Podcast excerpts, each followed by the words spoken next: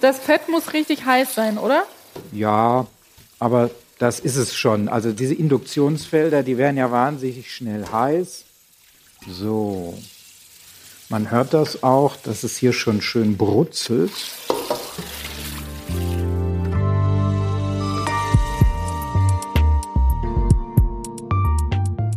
Ja, herzlich willkommen zu einer neuen Folge des Wochenmarkt-Podcasts. Ich bin Elisabeth Räther. Ich schreibe die Zeitmagazin Kochkolumne Wochenmarkt.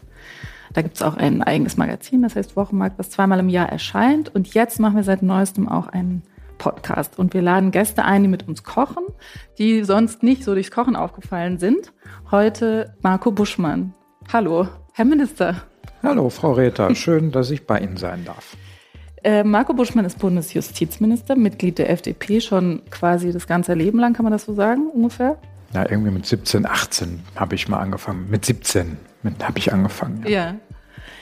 Geboren in Gelsenkirchen, Rechtsanwalt, Bundestagsabgeordneter und manchmal bezeichnet als Gehirn der Partei. Ja, das sind so Fremdzuschreibungen, da sage ich besser gar nichts. Das sind so journalistische Ideen, die mit der Realität nichts zu tun haben, oder? Ich glaube, es ist vermutlich nett gemeint, deshalb will ich jetzt auch mich nicht beschweren. Aber ich sage nur noch ein paar Sachen zu Ihrer Person. Sie sind schon, waren schon maßgeblich beteiligt an der Wiederauferstehung der Partei nach 2013, das kann man vielleicht so sagen? Ja, es war viel Arbeit, ja. Ja. Und Sie sind ein enger Freund von Christian Lindner. Das stimmt. Wir haben uns irgendwann mal so, als ich 18, 19 war, sind wir uns das erste Mal begegnet. Den kenne ich also wirklich schon lange. Und eine Sache ist mir aufgefallen, dass man mit Ihnen über sehr viele Themen sprechen kann, die nichts mit Politik zu tun haben. Musik zum Beispiel ist eins Ihrer Lieblingsthemen. Da haben Sie ja auch schon mit dem Zeitmagazin ein tolles Interview geführt, was nur von Musik gehandelt hat. Ja, das ist das schönste Hobby der Welt. Also ich liebe Musik zu hören, aber eben auch zu machen, auch zu schreiben, wenn ich ein bisschen Zeit habe, was seit ein paar Jahren nicht ja. mehr allzu häufig der Fall ist ein bisschen auch zu produzieren. Und das macht einfach Freude. Ich glaube, dass es in Wahrheit vielen Menschen so geht, dass man natürlich einen Beruf hat, dass man aber auch irgendwie noch andere Leidenschaften und Interessen hat. Und das ist, glaube ich, auch gut, ist ein guter Ausgleich. Ich glaube, das hilft dabei, seelisch gesund zu bleiben. Und Star Wars hilft auch beim seelisch gesund bleiben. Ja, das äh, hängt so ein bisschen damit zusammen. Also man muss ja wissen, ich bin 1977 geboren, da kam Star Wars in die Kinos. Das heißt, in meiner ganzen frühen Kindheit war diese Saga, also sozusagen äh, Episode 4, 5 und 6, also die ersten, chronologisch ersten drei Teile. Das war so in der Zeit, als ich aufgewachsen bin, äh, so quasi Jugendreligion und ich sag mal so die Erlebnisse der Kindheit, die prägen einen ja schon und ja, ich finde es ein tolles Science-Fiction-Spektakel. Haben Sie auch eine Meinung zu Star Wars Lego? Finden Sie, das ist eigentlich ein Frevel? Die Kinder lieben das. Ja, also äh, natürlich ist es so, dass es unter den Fans eine Riesendebatte gibt, ob es Disney mit dem Merchandising nicht etwas übertreibt. Ich kann das auch verstehen, ein bisschen, aber wenn Leute Freude an den Sachen haben und sich die kaufen, dann vergebe ich da keine Haltungsnoten. Also Star Wars ist jetzt das Größte in den Kitas und die Kinder wollen alle die echten Filme gucken, aber das geht natürlich nicht, weil doch ein bisschen viel geschossen wird. Ne? Ja, wobei es ist ja schon auch eine Komplexität in der Geschichte. Also ich glaube, mhm. es geht nicht nur darum, dass es Action-Szenen gibt und dass da natürlich auch Gewalt und harte Auseinandersetzung stattfindet. Man muss ja auch erstmal hinter die Komplexität der Geschichte äh, kommen. Natürlich kann man das als ein großes Spektakel anschauen und die Ewoks sind auch immer flauschig und kuschelig und süß jenseits der Geschichte aber äh, sagen wir mal so ein Spannungsbogen, der sich über die vielen Filme hinwegzieht.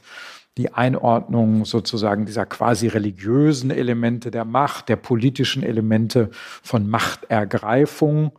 Ich will jetzt nicht mehr da hineingeheimnissen, als das ist, aber das sind schon Dinge, äh, die die Fans und ich bin ein Fan natürlich mhm. äh, beschäftigen, wo man sagen würde, das ist natürlich viel mehr als nur was für kleine Kinder. Mhm. Und dann eben noch das Kochen. Süßkartoffeln, wollte ich sagen, ist noch so ein Thema, was Sie mhm. interessiert. Also Kochen. Äh, deswegen haben Sie auch ein Rezept mitgebracht, was wir jetzt zusammen zubereiten in dieser mhm. Küche hier. Und zwar Süßkartoffeln. Ja, also Süßkartoffeln ist ein bisschen untertrieben. Ja. Ich äh, habe was mitgebracht von einem wunderbaren Koch aus einem wunderbaren Buch. Die meisten kennen ihn, Jotam Otto Lengi, ein Star unter den Köchen.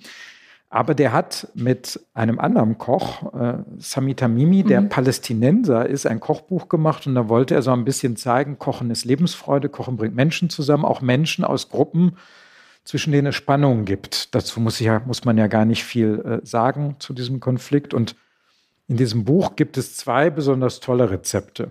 Das eine Rezept ist, und das ist wirklich sensationell, ein Jude und ein muslimischer Palästinenser machen zusammen Schweinebraten, den sie selber nie essen würden für ihre christlichen Freunde. Mhm. Und das finde ich, da ist so diese ganze Philosophie dieses Kochbuchs Jerusalem drin. Also Lebensfreude, Kulinarik, die so ein bisschen helfen soll, auch, auch Gegensätze und Trennendes zu überwinden. Und das andere Rezept, das, was ich heute mitgebracht habe, das ist äh, tatsächlich, man könnte jetzt profan sagen, so ein bisschen so ein Süßkartoffel. Salat, äh, so ein bisschen sephadisch Klingt inspiriert. Süß. Klingt doch super, Süßkartoffelsalat, oder? Und aber es untertreibt eigentlich, weil da so viele verschiedene mhm. Aromen zusammenkommen, mhm. als ich das das erste Mal gegessen habe, weil es eigentlich relativ einfach zu machen ist. Und wenn man es dann auf dem Teller hat, zum ersten Mal isst, dann ist diese Geschmacksexplosion im Mund. Mhm. Und ich war äh, total begeistert und deshalb habe ich das mitgebracht. Und noch ein anderes. Ja, das ist ja dieser Süßkartoffelsalat den kann man auch Vegetariern anbieten, Veganer nicht, weil ein bisschen Ziegenkäse auch drin ist. Aber Vegetarier kommen damit super klar. Man kann auch sehr satt werden davon. Ich kann mich an das erste Mal erinnern, als ich das mit meiner Frau gemacht habe. Wir haben uns offen gestanden an dem Rezept ein bisschen überfressen, weil es so lecker war. Und, und zwar äh, am Schluss, weil wir so viel davon gegessen haben. Ich will nicht sagen ein bisschen schlecht, aber die Bräuche waren schon ziemlich rund. So toll fanden wir das.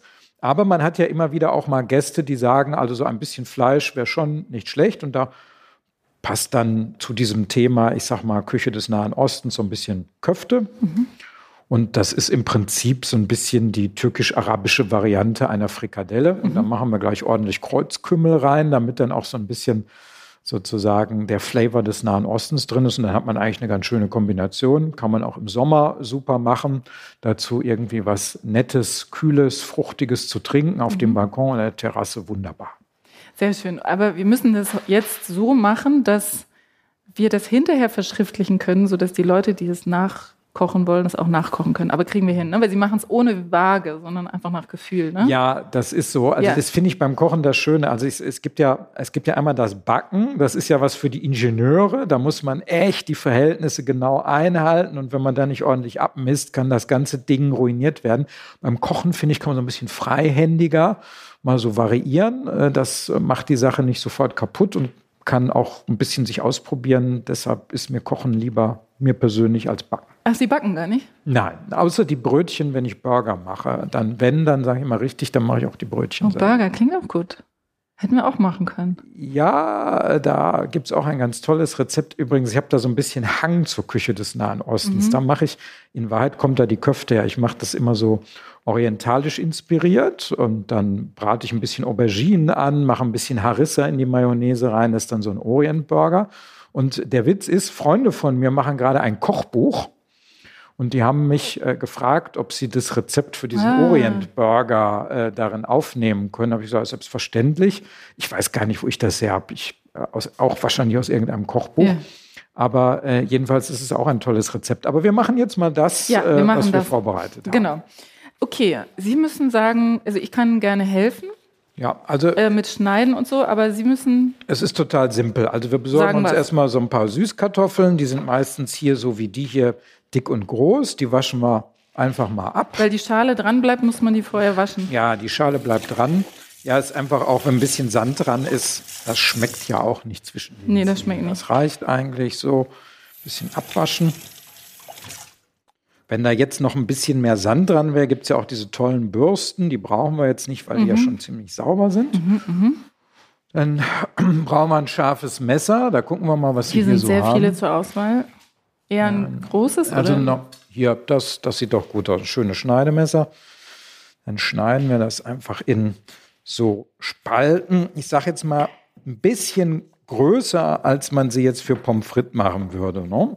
Ach, aber doch so klein, ja? Ich hatte ja. mir so Schnitze vorgestellt, aber das sind jetzt eher so. Ja, ja also ich finde, mhm. also das ist ja immer Geschmackssache. Ne? In der mhm. Küche ist ja alles erlaubt, was gefällt. Ja. Aber ich finde es gut, wenn sich die Aromen besser verbinden und wenn äh, jetzt mal ganz technisch gesprochen mhm. der Zerteilungsgrad der mhm. Süßkartoffeln ein bisschen höher ist, dann können sich natürlich die anderen Aromen mhm. leichter damit verbinden.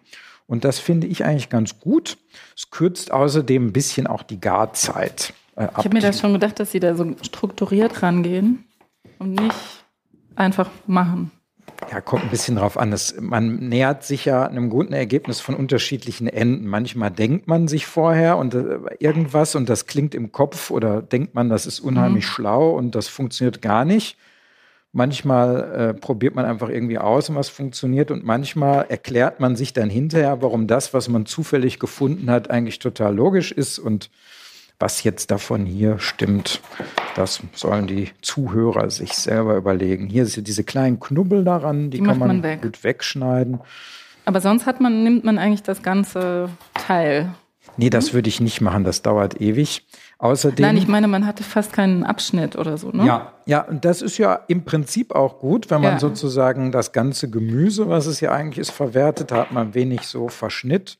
Und äh, das ist ja sozusagen auch nachhaltig und äh, klimatechnisch und transporttechnisch eigentlich von Vorteil. Also die Süßkartoffel ist ohnehin ein, wie ich finde, sensationelles Gemüse.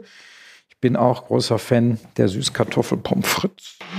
Die machen Sie auch selber? Soll ich das schon mal hier auf das Blech sortieren? Nee, wir nee? brauchen so. jetzt eine Schüssel ah, ja, und dann kommt ein bisschen äh, Olivenöl, Salz und Pfeffer gleich darüber. Ja, okay, ich warte.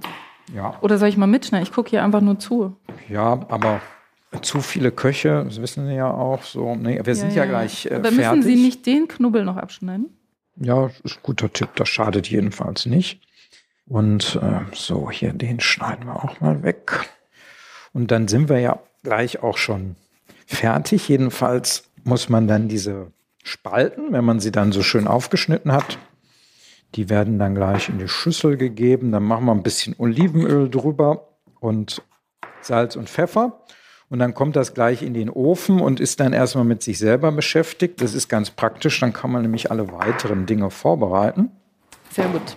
Aber es ist schon so, dass Sie eher ein ordentlicher Koch sind wahrscheinlich. Also die Küche sieht nicht aus wie Sau hinterher. Fragen Sie mal meine Frau. Okay, mache ich. Ähm, also die, ähm, die sieht das nicht so. Also nee. wenn ich fertig bin, ist, hinterlasse ich, na, nicht hinterlasse ich einen Sauladen, aber dann ist das erstmal ein Sauladen. Danach muss man schon ordentlich den Putzlappen schwingen. Und die Arbeitsteilung ist, dass das Ihre Frau dann macht? Ja, es kommt ein bisschen drauf an. Ähm, also ähm, das ist manchmal ganz unterschiedlich. Also wenn ich, weiß ich nicht, beispielsweise den Hauptgang koche und meine Frau macht was anderes, dann macht jeder das sauber, mhm. was er verursacht hat. Wenn ich koche und meine Frau isst und das Essen war gut, dann ist manchmal die Belohnung, dass ich dann nicht alles sauber machen muss, aber das ist alles schon sehr, sehr Augenhöhe. So, wir sind jetzt hier mit den Spalten durch. Dann packen wir das mal hier in ja, die Schüssel. Ja, wir nehmen eine große Schüssel, tun die alle rein. Die sehen so. wirklich aus wie so große Pommes. Ja, ja. Und das ist auch ganz gut. So, jetzt haben wir hier haben wir ein schönes Olivenöl, extra vergine, so gehört sich das. Und jetzt Jetzt gibt es ja immer so Leute, die in Rezepten dann so, es müssen ja. genau so viel Teelöffel oder so. Ja. Wir machen einfach ein bisschen was rüber. Ja. Aber ich schreibe in meinen Rezepten dann etwas Olivenöl, dann kriege ich Mails, wie viel Olivenöl meinten Sie? Ja, also so. Wenn ich aber schreibe vier Esslöffel, sagen Sie, warum sind Sie so pingelig mit den Rezepten ange? Ja, das ist so ein bisschen wie Politikern und Journalisten. Ja. Egal, was wir machen, irgendeiner äh, findet immer was Kritikwürdiges. Ich weiß gar nicht, was Sie meinen. So ist das. Nein, das ist ja auch alles gut so. Äh, wir dürfen ja dankbar sein, dass wir in einer offenen Gesellschaft leben, wo jeder jeden auch mit Argumenten kritisieren darf. Das Umgekehrte Wobei, wäre schlimm. Ähm, Politiker, Journalisten nicht so kritisieren dürfen. Ne? Ja, das ist eigentlich ungerecht. Schon, ne? ne? Ja, aber ich habe auch die Erfahrung gemacht, es bringt es auch nicht so viel. Ja, genau, Medienschelte und die vierte Gewalt und wo kommen wir denn da hin? So, also beim Salz und beim Pfeffer ist es auch so ein bisschen nach ähm, Geschmack. Mhm. Man muss dazu wissen, die anderen Aromen äh, die sehen so ein bisschen ins Scharfe, ins Saure, äh, ins Süßliche. Das heißt, man darf hier schon ordentlich salzen mhm. und pfeffern. Die mhm. Süßkartoffel verträgt das. Und dann greift man einfach mit den sauberen Händen ja. da rein und mischt das durch. Das macht die, Spaß, ne? Ja. Finde ich äh, auch. Total. Mhm. Und äh, Kochen ist ja auch eine Sache die hat ja auch so ein bisschen was Meditatives. Ne? Man ja. wird aus dem Alltag rausgerissen. So, jetzt sind die hier ordentlich. Und man kann irgendwie richtig was mit den Händen machen. und Man hat hinterher ein konkretes Ergebnis, mhm. genau. So, die sind jetzt hier alle schön benetzt ja. mit Öl. Die müssen so ein bisschen glänzen. Überall ist ein bisschen was Pfeffer und Salz dran und dann legen wir die einfach auf so ein Backblech nebeneinander, mhm. möglichst so, dass sie sich nicht berühren, sondern backen die zusammen. Mhm. Das Öl hilft zwar ein bisschen dagegen, aber so. Und dann legen wir die einfach so ein bisschen nebeneinander. So. Wie ist Otto Lengi, ähm, habe ich heute Morgen in meinem eigenen Medium gelesen, wenn man Otto Lengi mag, dann ist das ein Zeichen dafür, dass man alt wird. aber wir beide sind ja ungefähr gleich alt. Wir wissen natürlich schon, dass wir alt sind seit vielen Jahren. Ja. Entschuldigung, aber. Ja, ach, wissen Sie. ist jetzt nichts Neues. Ähm, also ich glaube, es hat ein bisschen was damit zu tun, wenn man ein bisschen arrivierter im Leben ja, ist. Äh, dann kommt Otto dann, Lengi. Dann hat man ein bisschen mehr Zeit, sich nicht zu überlegen, wie werde ich satt, sondern wie werde ich lecker satt. Ja. Und dann stellt man sich so Fragen, aber ich lasse mich von so Sprüchen gar nicht beeindrucken. Wenn ich an was Spaß habe, habe ich ja. daran Spaß.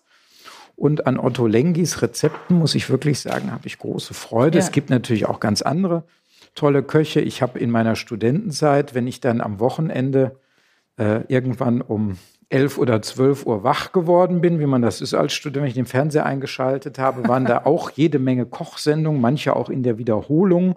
Und da habe ich viel fürs Leben gelernt. Ich gebe so. Ihnen ein Küchentuch. Haben wir ein bisschen Seife oder so? Weil äh, meine Hände, ja, das, Spüli das haben sehen wir die Hörer jetzt nicht, aber die sind natürlich jetzt ordentlich bisschen eingeölt. Bisschen studentisch müsste man jetzt hier mit der... Ja, machen Sie mal ruhig. Steht wenn man wenn man es nicht jeden Tag macht, ist ja kein Problem. Aber wenn man sozusagen drin spült in dem Spülmittel, dann. Ah, hier ist auch Seife. Ja. Dankeschön. Super. So.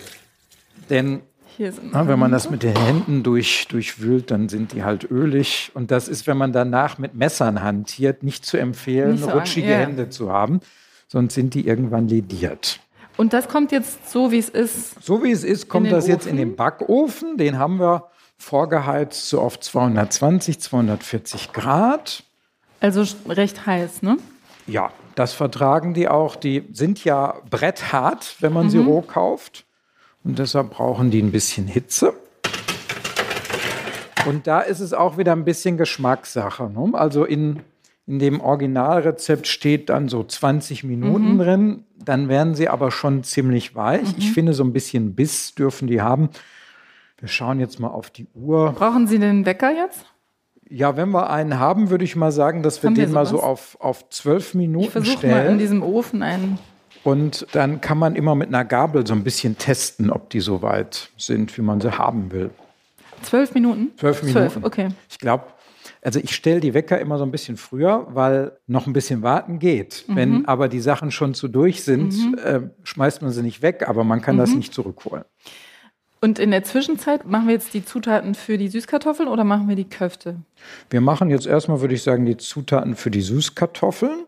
Und das, was am einfachsten ist, was so ein bisschen vor sich hinköcheln kann, ist so eine Essigsoße. Das mhm. ist ganz einfach. Wir brauchen einen kleinen Topf. Mhm. Ja, das ist doch ein, das ist, der ist gut. Der sieht ein kleiner gut aus. Topf einfach. Und dann brauchen wir jetzt mal hier irgendwie, schalten wir das ein. Ich glaube, der Herd ist Induktion. Was haben Sie für einen Herd? Ich habe, äh, wir haben zu Hause auch einen uralten, aber immerhin Induktionsherd. Ja. Das ist zum Saubermachen super praktisch. Ja. Meine Mutter hatte ganz früher, als ich klein war, so einen hm. Gasofen. Ja, das ist natürlich für viele was ganz Tolles, aber zum Saubermachen ist das eine Katastrophe. Und zum Backen ist auch doof. Ja, so, also was machen wir jetzt hier? Es ist ganz einfach. Ein bisschen Zucker. In, in so einem Rezept würde dann jetzt sowas wie 20 Gramm stehen. Mhm. Aber ich mache das so ein bisschen mit der Hand, dass der Boden so ein bisschen bedeckt ist. Und darauf kommt dann einfach Balsamico-Essig. Mhm. Und der dickt dann einfach ein. Und dann hat man so ein bisschen was süß-saures. So, und das kann so ein bisschen vor sich hin köcheln. Und das äh, ist natürlich auch schon mal super, um so einen Geschmack rund zu machen. Ne? Wenn man Süßes und Saures gleichzeitig mhm. hat, das ist schon mal sehr unfair. Dann kommt gleich noch Herzhaftes und Scharfes dazu. Also das mhm. ist äh, mhm. ganz prima. So, das können wir jetzt einfach stehen lassen. Vielleicht haben wir irgendwo einen Löffel, um einmal umzurühren. So. Das köchelt jetzt vor sich hin auf mittlerer, ich habe jetzt auf sieben gestellt. Wahrscheinlich muss man runterstellen, oder? Ja, ja, also ein bisschen eher so niedrige Hitze, dass ja. die Aromen nicht kaputt gehen. Mhm. Das ist ja auch, was ich aus vielen Kochsendungen gelernt habe. Mhm. Die professionellen Köche sagen immer, lieber länger auf niedriger Temperatur mhm. garen, dann bleiben mehr Aromen intakt. Und hier, wenn man jetzt nicht nur hören, sondern riechen könnte, würde man natürlich ja. merken, wie einem die ganze Säure in die Nase steigt. Das ist aber ganz normal. So. Ja, es ist ein bisschen sehr scharf noch in der Nase, aber ja. das geht wahrscheinlich weg jetzt durchs Kochen, das, oder? Ja, das ist, also einmal ist es natürlich so, der Essig ist ja ein Gewürz. Mhm. Man würde ja auch nie irgendwie einen mhm. Löffel Kumin essen, mhm. Sondern Wichtig ist ja, dass der hinterher mit den anderen Sachen zusammenwirkt. Und das wirkt jetzt ein bisschen streng, weil es viel aussieht, aber das mhm. soll gleich so ein bisschen eindicken, dass es so ein bisschen dickflüssiger wird. Ja, genau. Und weil Sie Ihre Mutter jetzt erwähnt haben, haben Sie denn von Ihrer Mutter auch das Kochen gelernt? Ähm, Nein, ich habe äh, offen gestanden erst angefangen, mich mit dem Kochen zu beschäftigen, irgendwann als Student. Und wenn ich ganz ehrlich bin, aus zwei äh, Gründen. Einmal, irgendwann ist Nudeln mit Ketchup irgendwie langweilig, so die Notküche, die ja. studentische. Und zum anderen habe ich dann festgestellt, dass es großen Eindruck macht auf Besucher. Und, äh, und insbesondere Besucherinnen. auch Besucherinnen. Und äh, ich habe äh, meine Frau, glaube ich, am Anfang durch nicht so sehr begeistert wie über die Fähigkeit, dass ich ein bisschen äh, was kochen konnte. Äh, jedenfalls sagt sie mir das immer. Und was gab es dann da so? Waren das so Gerichte, die Sie heute noch machen würden? Oder? Oh, das war, als ich äh, das erste Mal für meine Frau gekocht habe, da habe ich mich sehr ins Zeug gelegt. Das mhm. war ziemlich aufwendig. Also ich habe so, ich habe so Rinderfiletstreifen mhm. in einer Teriyaki-Soße mariniert, habe dann Sesam geröstet, habe eine Himbeervinaigrette oh, gemacht oh, wow. und dann gab es so einen Salat mit diesen äh, Rinderfiletstreifen. Das war äh, dann so der erste Gang. Mhm. Und der Hauptgang waren dann, was war das? Das waren so Geflügel in Voltini würde man vornehm sagen, das ist im Prinzip, äh, das ist so eine italienische äh, Roulade, könnte man mhm. sagen, also mit so mit Pesto und sowas gefüllt. So ein bisschen gerollt. Äh, ja, genau, also man, man, man macht das, das, das, das Geflügelfilet das schneidet man so flach auf, dass man es dann gut mhm. rollen kann. Und ähm, ja, also es hat meine Frau jedenfalls nicht verschreckt, äh, wie man äh, am Gang zum Altar und an meinem Ring hier auch sehen kann. Wir sehen jetzt hier übrigens, dass das schon so ein bisschen kocht. Das stellen wir dann, nee, wie kann ich das hier runterstellen? Ja, das, man muss das sozusagen auswählen hier ah, und dann bisschen runter noch, so auf, auf zwei, drei reicht. Es muss wirklich nur so ein bisschen ja so? Bisschen vor sich hin küchen, genau. Ja. Dass es einfach ein bisschen eindickt. So, das nächste, was mhm. wir äh, machen können, ist äh, die äh, Pepperoni. Soll ich jetzt auch mal was machen? Ja, aber das, das, die Pepperoni, das will ich Ihnen nicht zumuten, weil beim ja. Pepperoni schneiden, das kann ganz unangenehm sein. Aber wenn Sie hier die Frühlings, ja. den Frühlingslauch aufschneiden. Und der wird ja einfach über den Salat gegeben, deswegen mache ich den ganz fein. Ne? Ja, in feine Ringe schneiden mhm. und wir ziehen den aber mit dem Peperoni einmal durch die Pfanne. Ach so, okay. So, und, und äh, bis wohin würden Sie das machen? Bis hier? Nee, leider ist okay. da viel Verschnitt. Ja, okay. Genau. Und ich äh, kümmere mich mal hier um die Peperoni. Das ist dann nehme ich immer die roten. Das ist so ein schöner Kontrast zum mhm. Rest. Das sieht schön aus und die haben offen gestanden auch den meisten Wumms. Man muss die aber, ich spüle die mal einmal kurz ab, man mhm. muss die eben sehr gut sauber machen im Innenleben, je nachdem, wie scharf man das mag. Und ich bin ein Fan davon, die Kerne und dieses weiße Innenleben, wo, wo mhm. viel von diesem Capsaicin drin mhm. ist, komplett rauszumachen. Dann hat man eine schöne Schärfe, eine mhm. runde Schärfe, aber es das überlagert dann nicht alles mhm. so. Schaue ich auch mal wieder nach einem schönen Messer. Ah ja, das sieht super aus. Und das heißt also, zu Hause in Ihrer Kindheit wurde nicht so viel gekocht? Doch, doch. Meine Mutter hat gekocht. Also meine Mutter war dann irgendwann, als ich in die Schule gekommen bin, ist wieder berufstätig geworden. Und war erst äh, so ein bisschen stundenweise im Büro tätig, hat dann auch zu Hause immer gekocht. Bei uns zu Hause gab es immer warmes Essen. Und dann mhm. war sie mittags. da. Mittags, mhm. ja. Abends gab es dann Brot. das berühmte Butterbrot. Mhm. Aber das, das, war, äh, das war immer fester Bestandteil. Mhm. Und ähm, da haben wir dann auch so weit wie möglich zusammen gegessen. Und dann ist meine Mutter also immer stärker berufstätig geworden, dann mhm. irgendwann auch halbtags. Aber dann wohnte eine Zeit lang meine Oma bei uns. Die hat dann auch gekocht. Und mhm. wenn es zeitlich überhaupt nicht hingehauen hat, dann wurde auf Vorrat gekocht und dann hat man das mittags warm gemacht. Mhm. Das ist dann so auch so. Jetzt ganz wichtig, ja. die Peperoni in kleine, dünne äh, Scheiben schneiden. Und da habe ich auch durch viele Kochsendungen gelernt, wie man das wohl machen mhm. sollte. Mhm. Also die Fingerkuppen mhm. nach hinten, das Messer zum Schneiden am besten so bei den Knöcheln ansetzen und dann wird. Damit man sich nicht die Fingerkuppen abschneidet. Ja, wenn ich das sagen darf, dieses Messer hier müsste mal wieder geschärft werden. Mhm. Das dürfen Sie sagen. Das Aber wir, wir kriegen weiter. es trotzdem hin. Meinst du es ein bisschen besser, wenn sie. Obwohl, nee, das stimmt, glaube ich, gar nicht. Alles ist gut. Die Zwiebel ist so, einfach ich weicher. Ich habe jetzt hier den Rhythmus gefunden für den Schärfegrad. Aber das finde ich immer faszinierend. Es gibt ja Leute, die richtig schneiden lernen und man kann daraus eine Philosophie machen. Ja. Also das meiste über äh, das Schneiden mit einem Messer habe ich mal in einem, in einem Jaido-Seminar äh, gelernt. Was ist das denn? Äh, Jaido ist äh, die japanische Schwertkunst, also mit diesen Samurai-Schwertern mhm. umzugehen, wobei ich sowas nie berührt habe. Ich würde mir wahrscheinlich die Finger abschneiden. Mhm. Man, man, übt dann mit einem Bock, Bocken heißt das. Das mhm. ist so ein Holzschwert, wie für Kinder. Da kann man mhm. sich nicht die Finger ich mit muss abschneiden. jetzt weinen von dieser Frühlingszwiebel. Tatsächlich, die ist doch normalerweise ja, gar nicht so scharf. Nicht so hart im Nehmen, glaube ich. Dann, also wir haben bestimmt irgendwo ein Tempo für Sie. Nur nein, nein. Ich, ich darf Ihnen das nicht anreichen, weil ich habe jetzt an den Fingern so viel Kapsalzin, wenn ich Ihnen was anreiche und Sie gehen damit. Ich einfach hier so ein bisschen Gesicht. vor mich hin, wenn es Sie nicht stört. Nee, alles gut. Ich brauche keinen Taschentuch. Ja, ja. Ich glaube, ich und dann schreiben Ihre Kollegen wieder, der Buschmann hat eine Journalistin zum Weinen und gebracht. Und hat sich dann seine, gar nicht um sie gekümmert. Durch seine schrecklichen Ausführungen. Nein, aber es ist wirklich Vorsorge, weil das ist ganz wichtig, wenn man Peperoni schneidet ja. oder Chilis oder so, ähm, dann muss man wahnsinnig aufpassen, dass man sich hinterher nicht irgendwie automatisch ja. ins, ins Gesicht fasst. Ich weiß, aber. Und Hände waschen reicht auch nicht. Das Kapsalzin ist äh, wahnsinnig. Aber dass ich jetzt hier vor dieser Frühlingszwiebel einknicke, Nein, nervt mich ja, auch ein bisschen. Ist ja kein Kampf. Bisschen schon. Ja.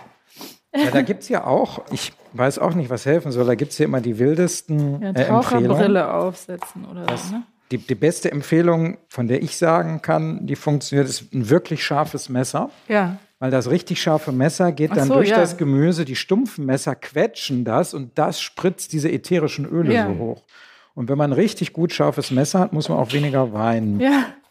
Die Süßkartoffeln sind jetzt zehn Minuten im Ofen. Schneide diese Peperoni noch zu Ende. Wir sind ja, wir haben ja quasi Vorfrist, würden Anwälte ja. sagen, gesetzt. Das äh, sorgt auch dafür, dass weniger Stress ist.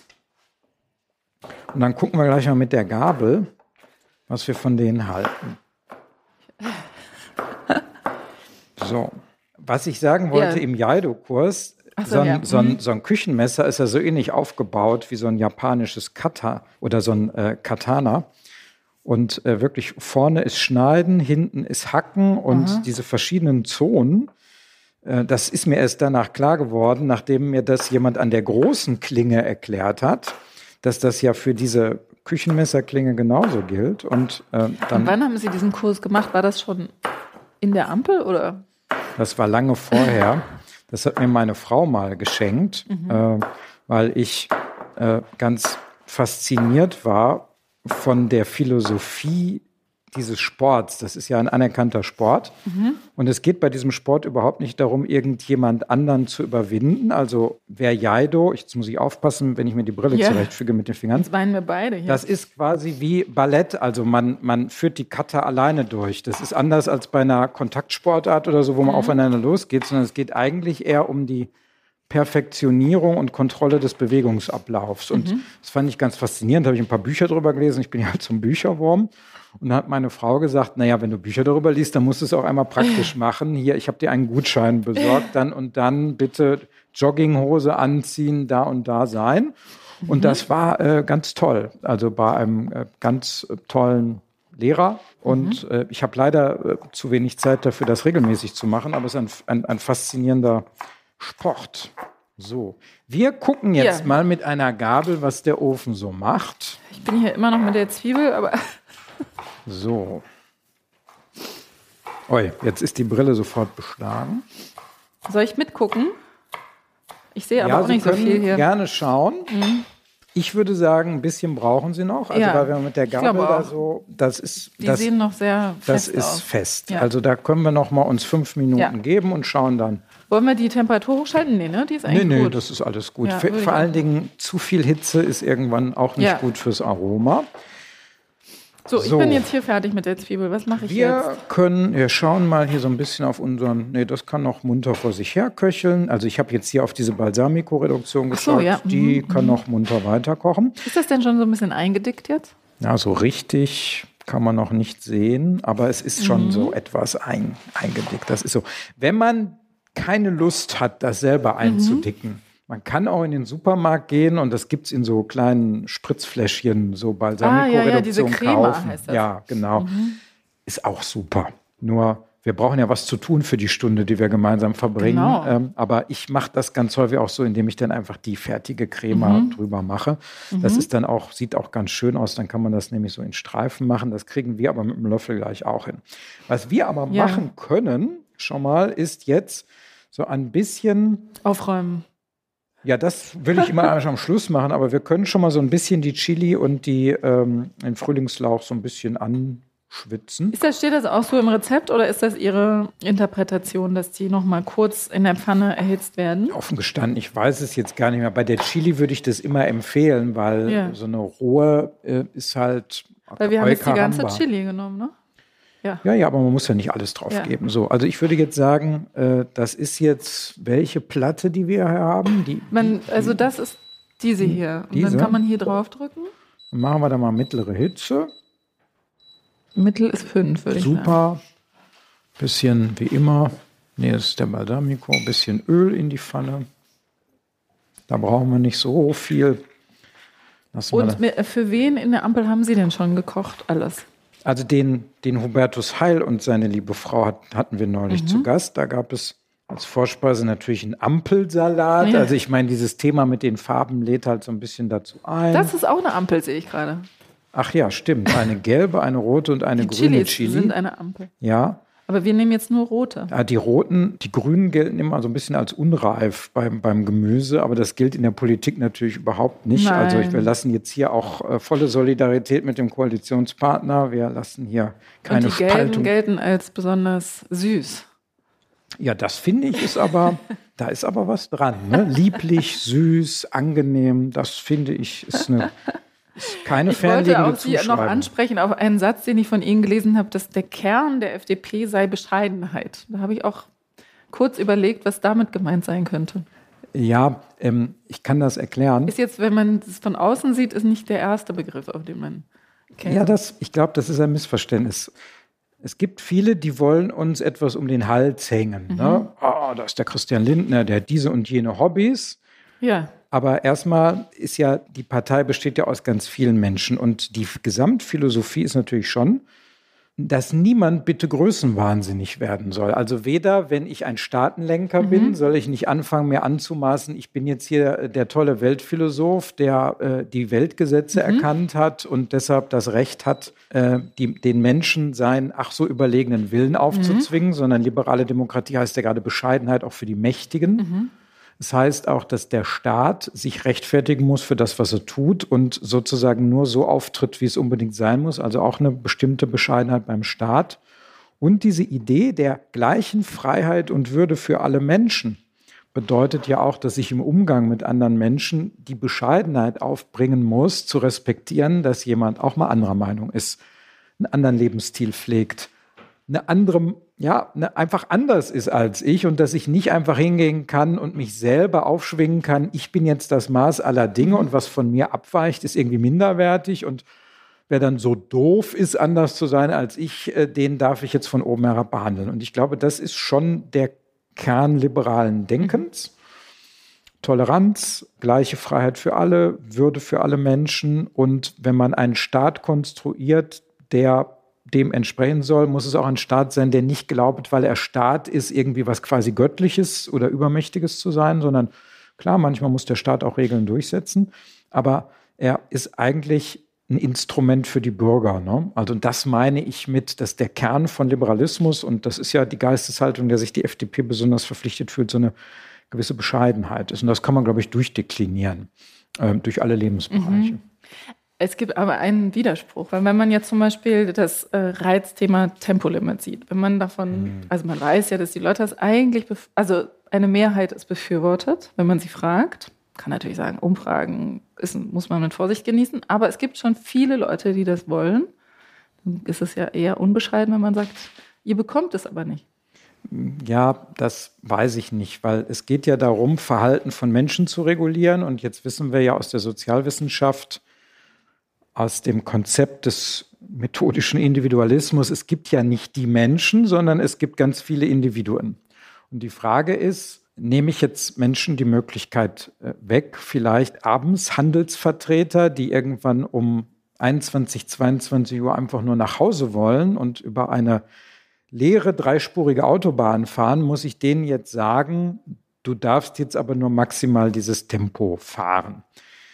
Und da muss man sich natürlich die Frage stellen, müssen wir denen diese Vorschrift machen. Das kann man auch also vor allem der, der mangelnden Bescheidenheit sagen, dass mhm. wir nämlich hingehen und Menschen in bestimmten Lebenssituationen, die nicht alle teilen. Ich kann das total gut nachvollziehen, dass es Leute gibt, die haben einen äh, 9-till-5-Job und da spricht auch überhaupt nichts gegen. Die leben vielleicht im Urbanen und nehmen die Straßenbahn oder die S-Bahn nach Hause. Hier in Berlin super. Ich würde hier in Berlin wahrscheinlich nie ein Auto haben. Ich fahre eigentlich nur mit dem Auto in Berlin, wenn ich es dienstlich muss. Ich mache ganz viel zu Fuß. Ich fahre auch mit der S-Bahn. Alles super. Mhm.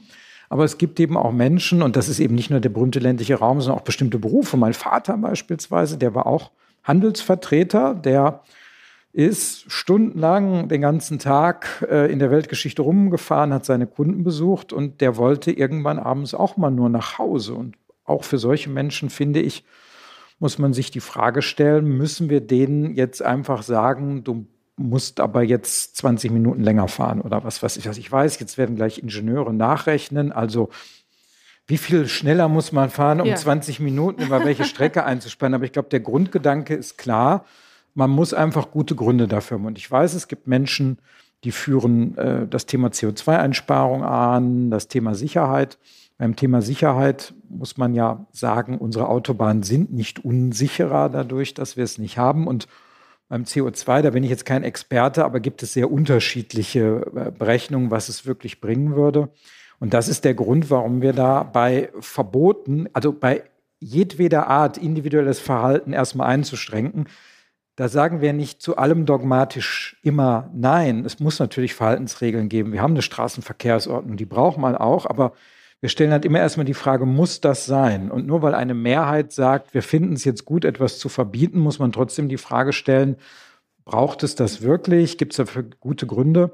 Weil sonst Mehrheiten irgendwann natürlich auch anfangen können, sehr mikromanagementmäßig unser tägliches Leben äh, auch zu steuern. Und das ist dann irgendwann auch ein Widerspruch zur offenen, zur toleranten, zur vielfältigen mhm. Gesellschaft. Ich weiß, wird es auch wieder böse Briefe geben. Die Frage des Tempolimits kann doch keine Frage der Offenheit und der Toleranz mhm. sein. Das stimmt auch, aber das ist eine von ganz vielen Fragen. Und wenn wir irgendwann anfangen, bei 50 oder 100 Dingen zu sagen, ja, die eine Sache kann doch nicht der Punkt sein, aber ähm, in der Grundrechtsdogmatik spricht man auch vom kumulativen Grundrechtseingriff. Wenn man viele kleine Sachen regelt, hat man irgendwann auch die Leute in einem Gespinst gefangen. Mhm.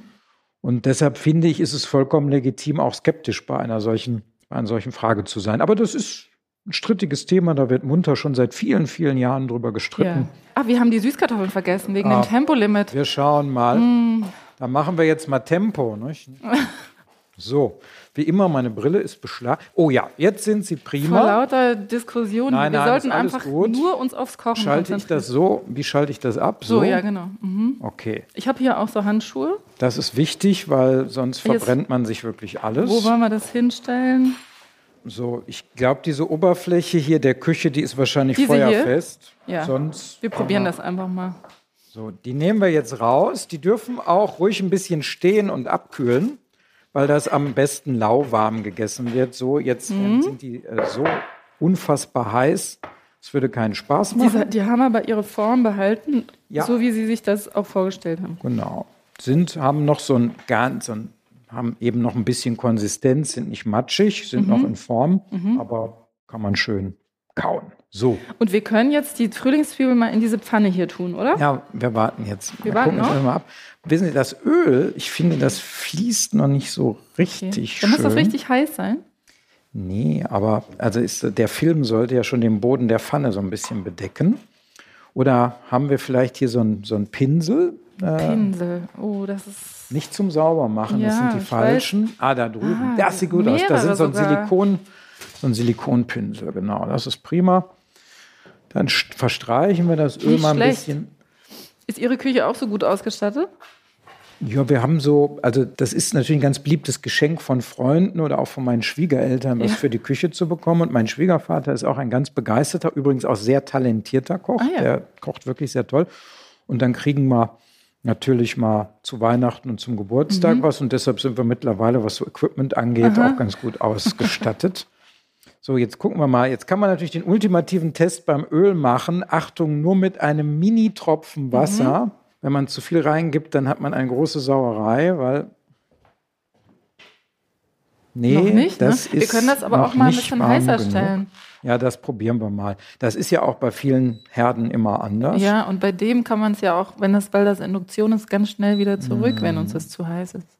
Aber die sollen richtig dann auch Farbe bekommen, oder? Nein, es geht nur darum, die mal so ein bisschen anzubraten. Das ist generell bei allen starken Aromenträgern, auch bei Gewürzen. Mm, Das macht, macht man in der indischen, in der italienischen Küche auch. Man, man schwitzt, also schwitzen ist der falsche Begriff. Also man, man äh, gibt ein bisschen Hitze, man röstet die so Ja. ein bisschen an, weil dann holt man noch ein bisschen mehr Aroma raus. Ein also Sofrito. Ja, genau. Es geht nicht darum, die irgendwie durchzubraten oder so, sondern einfach sie ihnen ein bisschen Speed mitzugeben. Und ist das zu heiß hier, unser Sud? Nö, das ist, Die, die das sieht ist jetzt okay. schon richtig sirupmäßig Ja, aus. ja, ne? das ist- Sehr schön. Das ist gut. Der äh, Sirup hat Mhm. einen Vorteil. Da ist es auch gar nicht so schlimm, wenn der ein bisschen zu sehr eindickt, weil dann kann man ein bisschen Wasser dazugeben. Ah ist ja, wasserlöslich. Aber ich finde, der ist nicht schlecht. Ich finde, da können wir, den können wir jetzt auf die Null runter. Wir oder können ihn auf auch die warm ein. halten. Aber es kann jetzt auch ganz schnell gehen, wenn die Pfanne uns nicht, aber wir können in der Zwischenzeit Feigen. uns schon mal um die Köfte kümmern. Was ist mit den Feigen? Die sind jetzt noch. Ach so, die Feigen, die können wir aufschneiden. Das können Ich wir hatte ja das machen. hier als Schüssel. Ist das, passt das oder sollen wir eine flachere nehmen? Äh, ja, am tollsten wäre so ein großer flacher Teller, das wo man das richtig schön ausbreiten Das kann. haben wir, das habe ich vorhin gesehen. Die sollen sozusagen nebeneinander liegen, die Spalten, ne? ja, das, Ja. Äh, das gibt dann ganz schön, also das sieht dann auch wunderbar aus. Ich schneide mal in der Zwischenzeit die nee, das Feigen. war woanders. Jetzt muss man den Zuhörern Hier. sagen, wir haben jetzt hier getrocknete Feigen. Das ist die zweitbeste Lösung. Also das Tollste sind wirklich frische Feigen. Und für die, die so keine frische Feigen kennen, die muss man auch nicht schälen oder so. Die wäscht Mhm. man und die kann man äh, komplett als Frucht dann auch essen. Mhm. Und das schmeckt wunderbar. Ist auch nicht schlimm, wenn die schon ein bisschen weich sind, dann sind sie ein bisschen süßer, aber es ist ein ganz tolles Obst. Und äh, hier getrocknet geht aber auch gut, das passt sogar, weil ja dieses Rezept so ein bisschen, also ich hoffe, ich sage jetzt nichts Falsches und kriege böse Briefe, aber so ein bisschen ist das ja mit diesem herzhaften und süßem Obst so ein bisschen in Richtung sephardische, jüdisch-sephardische Küche und da wird auch viel mit Trockenobst gearbeitet. Also insofern machen wir, glaube ich, nichts falsch, wenn wir jetzt hier getrocknete äh, Feigen nehmen. aber Alternativ wären noch die Pfirsiche in Frage gekommen. Ja, aber das, das fanden sie äh, nicht so gut. Nee, dann lieber ein bisschen näher am Original bleiben. Wobei, eines Tages werde ich das sicher auch mal ausprobieren, weil ist der Gedanke erstmal im Kopf vorhanden, dann bin ich leider so neugierig. Ich dachte, die Pfirsiche könnten sich eignen, weil die ein bisschen, die Feige hat ja auch was frisches, also wässrig ist jetzt das falsche Wort, aber was Saftiges. Ne? Und die getrocknete Feige hat das ja nicht mehr. Deswegen dachte ich, ein Pfirsich könnte so vom Zuckergehalt ähnlich sein. Ja, aber es geht ja nicht nur um die Süße, sondern Mhm. ich finde, die Feige, die hat auch noch um, um das Süße ganz interessante, ach, wahrscheinlich, äh, wenn ich Profi wäre, äh, wüsste ich die besseren Begriffe, aber ich würde fast sagen, so ein bisschen was leicht Ledriges um die Süße herum. und das gibt der Sache, Mhm. Ja. finde ich, eine besondere Note und es wäre schade, wenn die verloren ginge. Und gleich geht es auch ganz schnell, weil die äh, Köfte geht ja schnell und wir müssen gleich die Zutaten eigentlich nur zusammenführen. Soll ich mal die Süßkartoffeln hier drauf tun schon? Ja, das wäre prima, glaube ich. Haben Sie, weil Sie ja vorhin beschrieben haben, den Wesensunterschied zwischen Grünen und FDP, haben Sie das Gefühl, Sie können auch was lernen von den Grünen, jetzt da Sie ja Ich ja mit denen Wahrheit, zu tun haben? ich habe in Wahrheit ja gar keinen Wesensunterschied beschrieben und ich finde, Doch, dass man äh, sagt, es gibt, also die Grünen haben ja schon die Idee, dass man möglichst viel kontrolliert und guckt, dass die Leute das haben Sie jetzt gesagt, Ja, aber ich äh, so- wi- wi- widerspreche jetzt äh, gar nicht, aber auch wie immer Man muss immer aufpassen. Also die Partei hat sicherlich einen Hang dazu, aber ich hab, merke ja, ich habe ja mit ganz vielen individuellen Menschen da zu tun mhm. und die natürlich auch persönlich ganz unterschiedliche mhm. Vorstellungen haben. Da gibt es auch ein Kontinuum. Aber insgesamt gibt es natürlich eine höhere Bereitschaft, jetzt zu sagen, da muss der Staat das ja. jetzt mal so anordnen. Das ist doch auch, wahrscheinlich bildet das eine gewisse Gruppe der Deutschen auch ab. Also das ist ja, ja absolut. Aber ich halte immer so wenig von so, von so Schubladen. Ja. Ähm, also man muss ja sozusagen äh, gemeinsam eine Lösung finden. Und deshalb muss man sozusagen über jedes Thema einfach mal konkret sprechen. Was heißt das? Mhm. Und bislang ähm, finde ich, so im Bereich der Rechtspolitik, was ich so mache oder gelegentlich auch in der Innenpolitik, da komme ich zum Beispiel mit den grünen Kollegen wunderbar mhm. klar. Mhm. Ich habe ja sehr viel mit dem Konstantin von Notz zu ja. tun, der äh, ein Herz für die Bürgerrechte hat und deshalb solchen Argumenten wie wir sollten zweimal überlegen, bevor wir mhm. Bürgerinnen und Bürger durch Zwang und Gewalt, würde es ja dogmatisch mhm. heißen, also durch Rechtspflicht zu äh, etwas drängen. Das ist schon, ist schon okay. Und deshalb will ich mich gar nicht beklagen. Das ist ja der Vorteil der, der Demokratie und von einer Koalitionsregierung. Wir müssen halt diskutieren und sprechen. Und äh, nicht selten ist nach dem Gespräch die Lösung noch besser, als man sich vorher angedacht hat. Und, ähm, und was würden Sie sagen, jetzt, man, man, es ist ja bekannt, Sie streiten sich ja auch ab und zu mal, das ist ja alles auch berichtet, aber was würden Sie denn sagen, ist, äh, was Sie gelernt haben sozusagen von den von mhm. den Koalitionspartnern, also, wo sie denken, so habe ich das eigentlich nicht gesehen und irgendwie leuchtet mir das jetzt mehr ein? Ich glaube, das ist ähm, generell. Ich esse mal so eine Süßkartoffel, ja? Ja. Und? Super. Ja, finde ich auch ein ganz tolles Gemüse. Ich habe jetzt hier in der Zwischenzeit, das ist das, was hier brutzelt, schon so ein mhm. bisschen was Rotes und Grünes in mhm. die Pfanne gegeben, nämlich die Chili und den Frühlingslauch. Die brutzeln jetzt so ein bisschen. Aber das, was man lernt, ist, glaube ich, erstmal, wenn man es mit konkreten Menschen im operativen Doing zu tun hat, stellt mhm. man erstmal fest, dass so diese ganzen Klischees, die ja. man gerne hat, ja, das sind alles Pulliträger ja. mit Sandalen, dass das natürlich Klischees sind. Ich hoffe, dass das auch auf Gegenseitigkeit mhm. beruht, also dass man sich erstmal als Menschen stärker kennenlernt, auch feststellt, dass die Meinungsbildung auch bei den Partnern häufig wesentlich differenzierter ist. Das sind nicht die monolithischen Blöcke, wie sich die Parteien ja. immer inszenieren. Das finde ich ist erstmal ein schöner Lerneffekt. Und das ist, glaube ich, auch eine Stärke des Parlamentarismus. Mhm. Die äh, Akademiker oder die, die Wissenschaftler wollen ja im Parlamentarismus immer so ein bisschen den Nachbau der, der, der akademischen Disputation erkennen, als sei mhm. das ein rein rationaler Vorgang. Das ist es auch. Da werden Argumente ausgetauscht. Aber ich sage immer, Sitzungswoche ist ein großes Zeltlager. Mhm. Und dann begegnen sich die Abgeordneten als Menschen, mhm. sind so ein bisschen eine Woche äh, auf engem Raum zusammen und stellen eben fest, dass vieles, was man sich an die Köpfe geworfen mhm. hat, ähm, vielleicht auch ein bisschen im Zorn und im Eifer gesagt war. Und dann stellt man fest, der andere hat vielleicht doch ganz gute Argumente, dann beschäftige ich mich mal. Mhm. Und dann fängt die Kompromissbildung an, äh, gar nicht immer nur in Ausschüssen, sondern manchmal auch bei dem berühmten Ossi im, im Keller vom Reichstagsgebäude. Das ist der, der Wirt da unten, mhm. der da so eine Kneipe betreibt. Mhm. Und ich glaube, dass das ganz viel dazu beiträgt, auch Konfliktlinien zu befrieden, weil die Leute danach wieder in ihre Wahlkreise zurückfahren und äh, immer was mitnehmen und sagen, es gibt Demokraten, die sind saubere Demokraten, die haben eine ganz andere Meinung als ich, aber sind trotzdem anständige Menschen. Und das ist, glaube ich, was ganz Wertvolles, weil wir in einer Zeit leben, wo die Bereitschaft da ist, dem anderen, der eine andere Meinung mhm. hat, immer zu unterstellen, er sei ein böser Mensch. Mhm. Aber so kommt man ja nicht zusammen. Sondern ich finde, das zeichnet unsere Demokratie aus, dass es legitim ist, in einer Frage unterschiedliche Lösungsvorschläge zu präferieren. Das klingt jetzt wahnsinnig abstrakt wie das Wort zum Sonntag. Ich muss jetzt hier so ein bisschen ja. aufpassen. Vielleicht machen wir noch Öl rein. Ähm, nee, haben wir, haben wir mal so einen, so einen, so einen, so einen Schieber, hm, so einen ja, Schaber. Ja, das haben wir auch. Äh, ich aber, ah, da vorne. Wunderbar. Das soll nämlich nicht verbrennen, aber das hat jetzt hier ordentlich Hitze. Da merkt man, die 7 ist ein bisschen hoch. Ich stelle das mal hier runter, aber im Prinzip reicht das schon. So, und jetzt machen wir folgendes. Wir haben Soll ich mal die alles Feigen zusammen. hier drauf verteilen? Wir machen Wie finden Sie, genau. habe ich das angerichtet? Wir einfach, wir verteilen das, das einfach so. Ja, ja, ist wunderbar. Okay. Wir verteilen so ein bisschen die Feigen darüber, dass überall so ein bisschen was ist. Dann nehmen wir jetzt noch hier den Ziegenkäse. Mhm. Wir haben hier Ziegenfrischkäse, man kann aber auch ganz normalen Ziegenkäse Mhm. nehmen. Der hier ist sehr, sehr weich, aber das ist nicht schlimm. Mhm. Entscheidend ist so ein bisschen das Strenge beim, beim Ziegenkäse. Das Streng ist hier gewollt. Ja. So, zack. Und schmerzt es sie dann aber so ein bisschen, dass man jetzt immer sagt, die Ampel ist so zerstritten, weil das, was Sie beschrieben haben, ist eine positive Art des Streits. Aber jetzt sind die Leute so ein bisschen Ach, wissen Sie, Mhm. äh, enttäuscht oder ich weiß gar nicht. Oder, oder, Also oder, natürlich ist es so. Mir persönlich wäre es am liebsten, wenn man in der Sache ordentlich Mhm. streitet und gerne auch hinter verschlossenen Türen dann zu einer Lösung kommt und die Mhm. verkündet.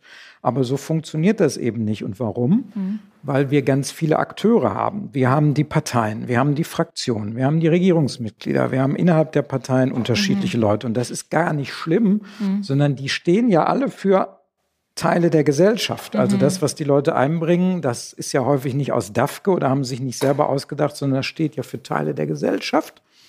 Und das muss Berücksichtigung finden, das muss angesprochen werden. Und manchmal ist das eben auch nur im Konflikt möglich. Also ich sage mal, an der Universität nennt man es Disputation, was ja nichts anderes ist, als dass man einen Disput hat und streitet. Aber wir wissen, dass wenn Menschen so ein bisschen auch im Konfliktgespräch sind, dass sie dann manchmal auf Ideen kommen, auf die sie sonst nicht kommen würden. So jetzt Also ein bisschen übertreiben oder ja, zuspitzen. zuspitzen. Auch das ist ja im akademischen Bereich auch eine, eine total probate äh, Mhm. Technik. Und das ist im Politischen natürlich erst recht, wo es auch ein bisschen um Emotionen geht. Und da darf es auch mal ein bisschen laut werden. Ich meine, äh, viele Leute sagen immer die gute alte Zeit. Wenn man sich mal Bundestagsdebatten aus den 50er oder 60er Jahren anschaut, wie die miteinander umgesprungen sind, dagegen sind wir ja heute Waisenknaben. Deshalb, es darf auch mal ein bisschen krachen und stinken, solange erkennbar ist, dass es um die Sache dahinter geht. Ich finde, die Grenze ist immer dann überschritten, wenn man Menschen, Minderheiten erniedrigt oder persönlich angreift. Aber in der Sache darf, darf man auch mal ein bisschen heftiger miteinander streiten. Das ist dann gar nicht schlimm. Und gucken Sie mal, vor ein paar Wochen hat man noch, noch äh, irgendwie über dieses Heizungsgesetz gestritten, Regierungskrise. Dann kurze Zeit später war ein Kompromiss gefunden. Und alle wundern sich, wo diese Regierungskrise eigentlich hergekommen sein soll. Das hat man sich dann vielleicht auch ein bisschen ausgedacht. So, wir haben jetzt hier die Süßkartoffeln. Wir Ja. haben darüber die Das Feigen. sieht richtig schön aus. Wir haben schon. den Schafskäse darüber Mhm. und den äh, Lauch und äh, die, die, die Chili. Und jetzt kommt unser Sirup. Und der ist mittlerweile auch schon so schön eingedickt. Mhm. Und jetzt versuchen wir mal so ein bisschen Fäden zu ziehen. Ja, es ist. Ich kann es leider nicht so gut wie die Profis. Da, sind die, da ist der fertige Balsamico aus dieser Spritzflasche natürlich ein bisschen praktischer. Da kann man dann so schöne Fäden ziehen. Aber es sieht trotzdem toll aus. Ich finde es eigentlich schön, wenn es so ein bisschen selbstgemacht aussieht. Ja, sieht's ja immer, ist ja immer selbst gemacht, ne? Aber so, dann machen wir das weiter rüber.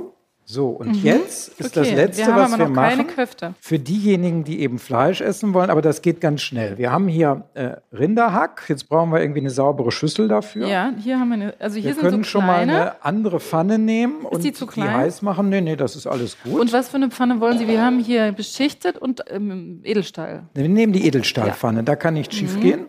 So, wir haben jetzt Rinderhack. Wir Reines Rinderhack, ja? zwischen, ja, genau, weil Köfte kommt ja, äh, auch aus dem muslimischen Ja. Kulturraum. Jetzt kriege ich bestimmt wieder Briefe von irgendwelchen Leuten. Die Islamisierung des Abendessens steht unmittelbar bevor. Aber es ist einfach eine tolle kulinarische Region. Mhm. So, äh, also und die essen natürlich kein Schweinefleisch. Nee. Deshalb Köfte mit irgendwie Schweinefleisch drin, das passt Aber nicht. Lamm könnte man da reinmachen. Lamm könnte man machen. Lamm ist vielen halt, finden das ein bisschen streng. Ich finde Lamm auch sehr schön. So, wir salzen das ordentlich. Das ist jetzt nichts besonders Kreatives. Wir pfeffern das ordentlich. Und dann mache ich immer ganz gerne, wenn es so ein bisschen arabisch beim Hack werden soll, Kreuzkümmel rein. Ja, da haben wir den, der ist jetzt aber im Ganzen. Dann brauchen wir einen Mörser. Mörser, ne? Haben wir einen Mörser? Wir haben aber vielleicht auch gemahlenen Kreuzkümmel. Ein paar, Wollen wir den nehmen? Das ist doch Kreuzkümmel. ja, Wollen wir den nehmen oder Ja, sollen wir den, den nehmen wir. So, Okay. und dann mache ich ordentlich rein. Das darf ruhig ordentlich nach Kreuzkümmel schmecken. So, Ja. einmal wieder zurück. Und dann nehmen wir für die Bindung ein Ei. Mhm. Einfach an. ist eigentlich wirklich wie eine Frikadelle. Ja, genau. Das ist sozusagen So haben wir irgendwo einen Mülleimer. Das können wir hier drauf Dann packen wir das darauf. So, und dann die Hände sind gewaschen. Wieder, Mhm. Ah ja, jetzt kommt wieder der was- schönste ah, Teil rein. das macht auch Spaß, ne? Mhm. Vermischen, vermengen. Ordentlich. Das sind immer die schönsten Dinge beim Kochen, ne? wenn Ja. man da so rummanschen kann. Absolut, aber wie gesagt, immer ordentlich vorher Hände waschen und so weiter. Insbesondere, wenn man vorher vielen Menschen die Hand gegeben hat. So, und dann kann man einfach anfangen. Und soll ich hier schon mal Öl heiß machen? Ja, ja, vielleicht? ja, da, wenn wir eine Alternative zum Olivenöl Ja, hätten, so, so, so Bratöl, Bratöl, ist ein bisschen besser, aber ist auch nicht schlimm. Es geht Ja. auch mit Olivenöl. Nur kein Palmöl aus den bekannten Gründen. Ne? Das Nee, ist zwar Palmöl. geeignet, aber böse. Böse, ja. Ja, also ich habe gelernt, dass das sozusagen äh, in einer Art und Weise angebaut wird, was äh, sehr viel, also sozusagen äh, sehr viele Arten gefährdet. Und deshalb, wir benutzen zu Hause auch kein Gibt es Palmöl. Mhm. nicht gutes mehr. Palmöl auch nie? Das äh, weiß ich nicht. Man, Sollte ich eigentlich wissen jetzt. Das wäre jetzt eigentlich mein Part gewesen, weiß ich aber. Manche Sachen weiß ich ja, auch. so gar ist das manchmal so. Haben wir irgendwo einen Teller, wo ich schon mal Ja. die vorgeformten ablegen kann? Ja, ja, ja. Und das äh, ist also alles very easy. Sie wollten mir auch noch den Granatapfeltrick zeigen. Ach so, ja, stimmt. Das machen wir gleich an. Jetzt machen wir erstmal eins nach dem anderen. Ich habe aber festgestellt, Politiker, die kochen, sind überhaupt nicht aus der Ruhe zu bringen. Ja, das ist Scheint doch mit auch, dem Job zu tun zu haben. Ja, außerdem, ich habe meinen Arzt, fragt mich immer, was ich tue. Ich habe einen Ruhepuls von 48. Ja. Das heißt, es gibt kaum was, was mich aus der Ruhe bringen kann. Selbst wenn ich mich äh, mal aufrege, Ja. ist es manchmal, muss ich mich anstrengen. Ja. Also das ist, äh, also normalerweise gibt es eigentlich kaum was, was mich aus der Fassung bringen kann. Ist ganz praktisch bei dem Job, aber Absolut. Mhm. Denn äh, man muss sich nichts vormachen. Es, ist es gibt viele anstrengende Berufe, aber auch Mhm. das ist ein anstrengender Beruf, vor allen Dingen, weil man es mit vielen Unknown Unknowns, Mhm. wie Donald Rumsfeld ja mal gesagt hat, zu tun hat. Gerade in diesen Zeiten ist das ja leider so. Mhm. Und also, wenn man so, so eine Veranlagung zum sehr hektischen Mhm. Nervösen hat, ist das einfach ein sehr ungesunder Beruf. So, wir haben die Köfte geformt. das wenn das ging wirklich Öl sehr schnell. wenn das Öl heiß ist, kann man das da reinlegen. Ich wasche mir die Hände und dann machen wir noch den Granatapfeltrick. Ja, Zuhörer fragen sich, sie mögen Granatapfel und wenn sie so ein Ding kaufen, denkt man, das Ding ist wirklich eine Granate, weil wenn man da einfach äh, zu Werke geht, dann spritzt es in allen Richtungen und man ist wirklich hinter wie ein Dalmatiner nur mit roten Punkten übersät. Und da habe ich im Internet mal einen ganz tollen Trick gesehen. Man nimmt einfach eine große Schüssel. Äh, ich mache in der Zwischenzeit schon mal die, die Köfte äh, fertig. Ähm, indem ich die einfach schön anbrate. die, das Fett muss richtig heiß sein, oder? Ja, aber das ist es schon. Also diese Induktionsfelder, die werden ja wahnsinnig schnell heiß. So. Man hört das auch, dass es hier schon schön brutzelt. Ich muss einmal gucken. So einmal kurz ablösen, damit es nicht festbackt. Oder heißt es backt? Sie sind die Wie? Germanistin, oder? Ich Festbackt oder festbackt? Festbackt, würde ich sagen. Festbackt. Allerdings komme ich auch aus Süddeutschland und bin deshalb ein bisschen. So, Im die können Nachteil. jetzt hier ein bisschen äh, brutzeln. Die Schüssel, die wir jetzt sauber Ja, gemacht hab haben, packen wir gemacht. voll mit Wasser. Mit kaltem Wasser, Mit ne? kaltem Wasser. Und wir schnappen uns den Granatapfel und ein scharfes Messer. Da können wir ruhig ein gebrauchtes nehmen. Das hier, das sieht gut aus. Und dieses Granatapfelpulen, das ist natürlich auch was, was ein bisschen zeitintensiv ist, aber wir nehmen gleich nur so viele raus, wie wir unbedingt brauchen. Aber der Trick ist super. Moment, das so, muss. reicht das? Ja, wir gucken mal.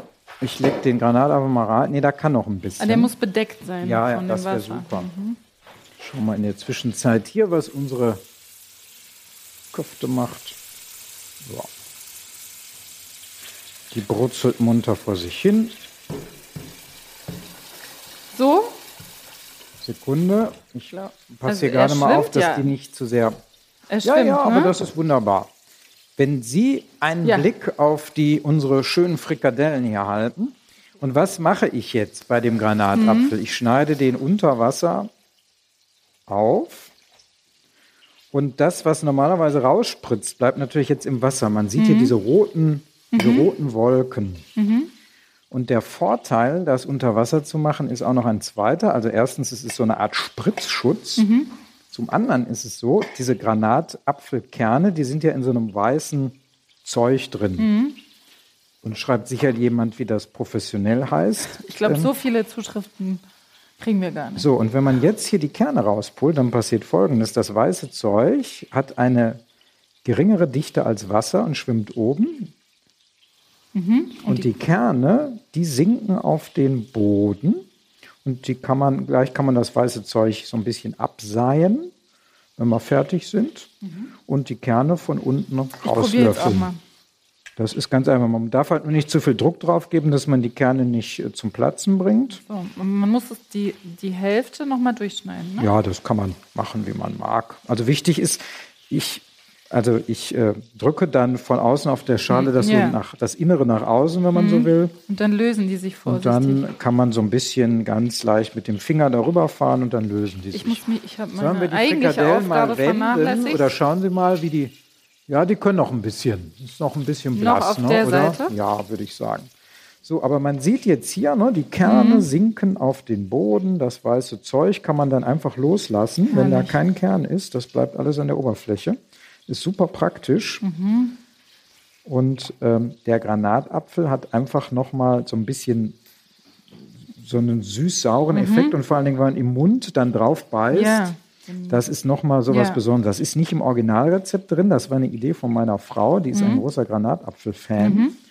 Und so machen wir das jetzt immer. So, damit wir nicht zu viel Zeit äh, verwenden, äh, mhm. hier verwenden, könnte man jetzt mhm. einfach da auf den Boden greifen. Man mhm. muss mal aufpassen, dieses weiße Zeug, das ist so ein bisschen bitter. Mhm. Und dann kann man einfach noch ein paar Granatapfelkerne hier mhm. über unseren schönen Süßkartoffelsalat verteilen mhm. und hat dann noch mal so eine besondere Note da drin.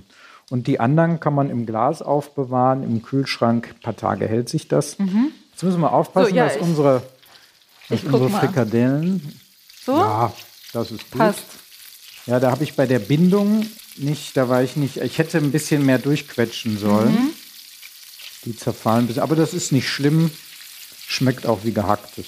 Mhm. So. Und eigentlich müssen die nur noch oh. fertig werden. Ja, ach, ist Entschuldigung. Kein Problem. Sie ist zerfallen. Ja. Ich habe aber auch, ich hätte das ein bisschen noch intensiver durchquetschen sollen, das dass das Ei ein bisschen mhm. äh, mehr bindet. So. Und wenn man das dann hier nimmt, also unseren Süßkartoffelsalat auf so einem schönen Teller mit all den schönen bunten Farben. Sieht richtig gut aus. Dann haben die Gäste erstmal den ersten schönen Eindruck. Alle hier im Raum freuen sich jetzt darauf, dass sie das essen können. Ja, und äh, wer dann Fleisch was dazu möchte, hat dann da noch mit der Kreuzkümmelköfte äh, auch was. Und das, glaube ich, ist eine schöne Sache. Toll. Perfekt. Vielen Dank. Ich freue mich. Wir schreiben in die Shownotes das Rezept. Wenn jemand das von den Zuhörerinnen und Zuhörern nachkocht möchte, mhm. dann müssen wir bei dem Köfte, müssen Sie einmal sagen, wie viel, wie die Mengenangaben sind. Das kriegen wir aber hin, ne? Ja, man sagt einfach so viel, wie man mag. Und äh, Liberale, ne, ad libitum und so, nach eigenem Ermessen und Gefühl, das sind so Kochangaben, die wir mögen. Genau. Das ganz äh, freiheitliches mhm. Kochen nennen wir das. Und äh, wenn Sie mir schreiben wollen, schreiben Sie mir unter wochenmarkt.zeit.de, was Ihnen gefallen hat, was Ihnen nicht gefallen hat, wie es geschmeckt hat. Vielen Dank.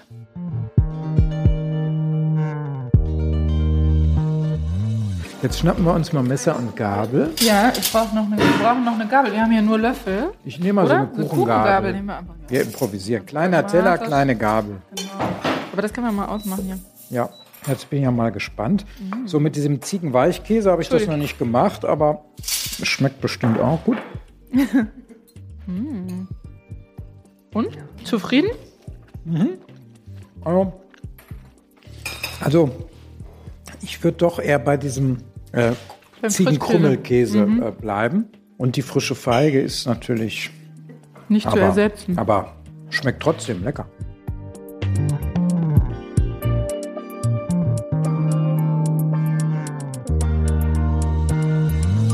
Wochenmarkt ist ein Podcast von Zeitmagazin und Zeit Online.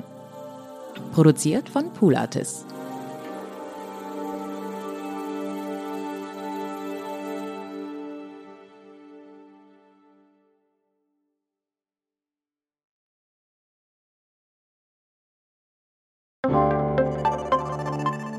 Werbung.